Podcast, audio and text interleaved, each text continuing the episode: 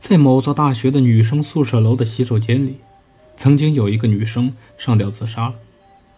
在这栋宿舍的很多女生夜里边上厕所的时候，都曾经看见过一位穿着白衣服的女孩。传说中的这间洗手间是很老式的那种，从正门进去是一个几平方米的小房间，里面有一条长长的水槽，水槽上有七八个水龙头，供学生们洗衣服用。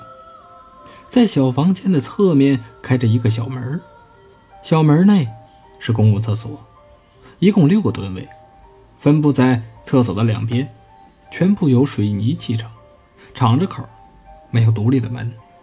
今天要说的故事就从这里开始。这天夜里，某间寝室的一名女生突然内急，可是又害怕洗手间的传闻，不敢去上厕所。她在床上辗转了许久。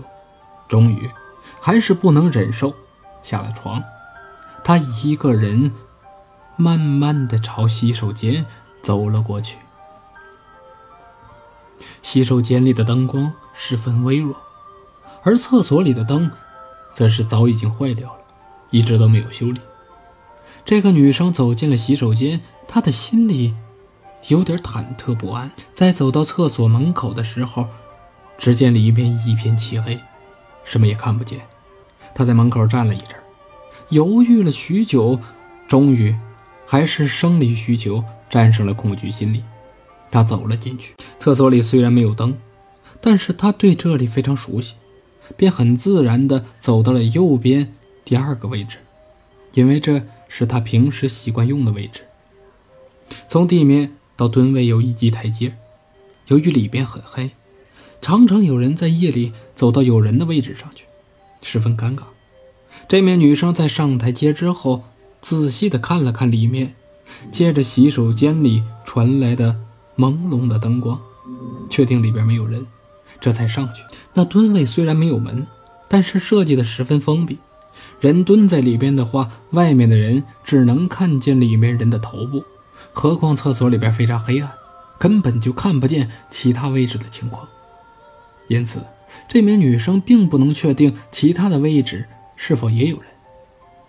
在她蹲下去之后，她忽然想到了另一个十分流传的传言：在厕所的茅坑里，会有一只血红色的手伸出来，招人要手指。她本不应该在这个时候想到这个问题，但是人的心里就是这么好奇。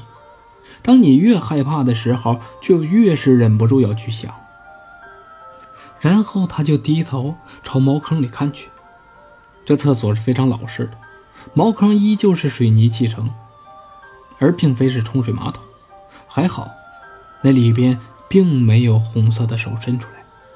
他为了不害怕，便朝他所在的位置的外面看去，想看到一点洗手间里传来的光，能够获得一点安慰。可是，当他朝外一看的时候，他最先看到的东西，自然应该是对面的位置。对面的情形，却让他心猛地一跳，全身刹那间蹦出了冷汗。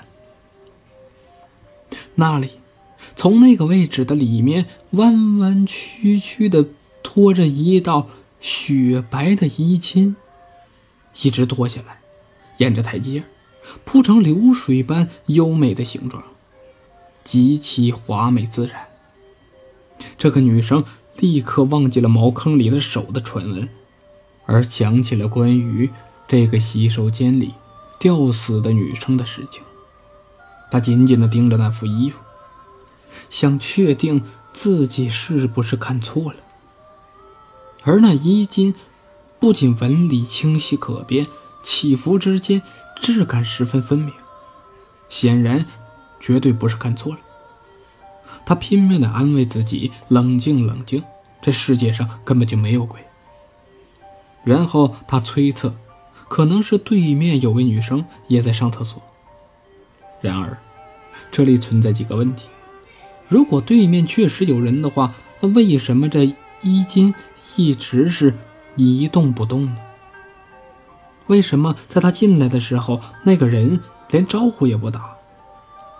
女生们胆子小，深夜上厕所的话，如果能够看到同学，绝对是要打个招呼，来壮壮胆子的。还有，如果对面有人的话，即使是再不讲卫生的孩子，穿着这么白的长裙，总该会有一点爱惜，绝不至于让裙子拖在厕所里面的地上而毫不理会吧？想到这儿，他头皮一阵子发麻。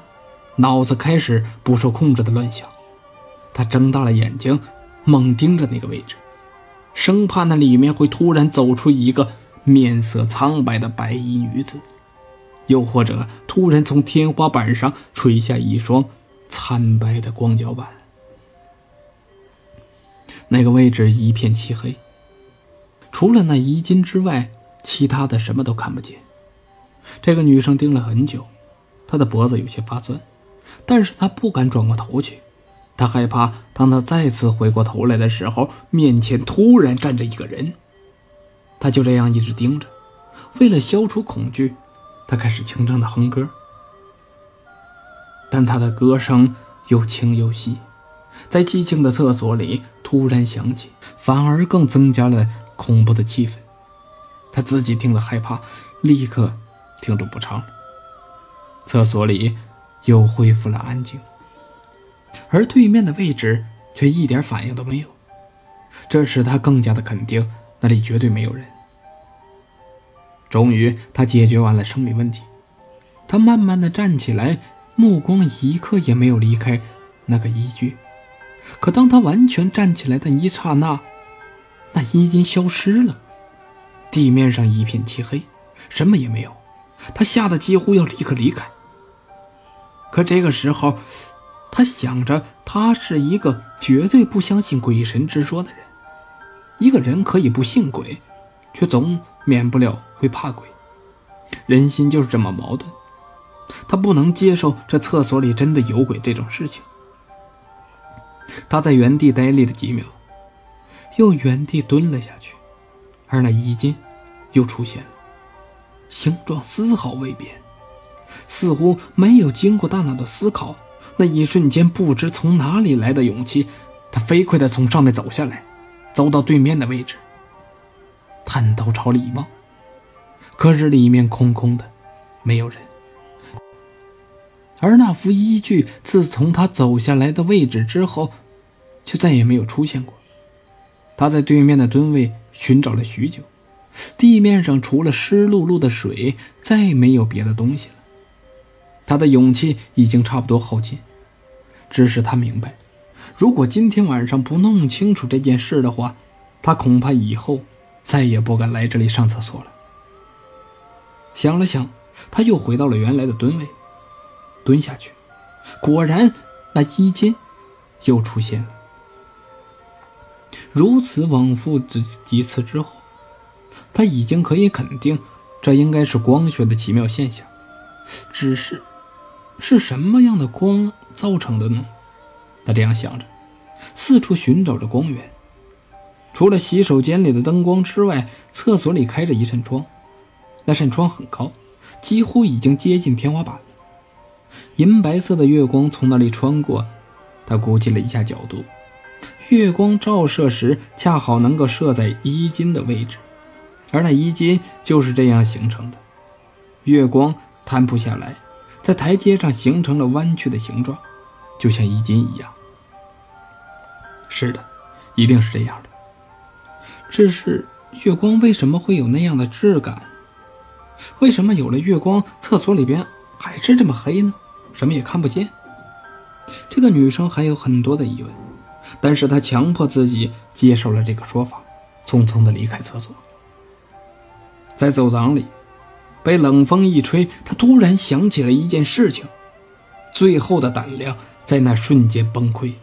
他迈开大步，疯狂地跑回寝室，整栋楼里都能听见他噼里啪啦的脚步声。原来他想起，厕所里根本就没有什么窗口，因为自从那名女生在窗口上上吊自杀之后，那窗口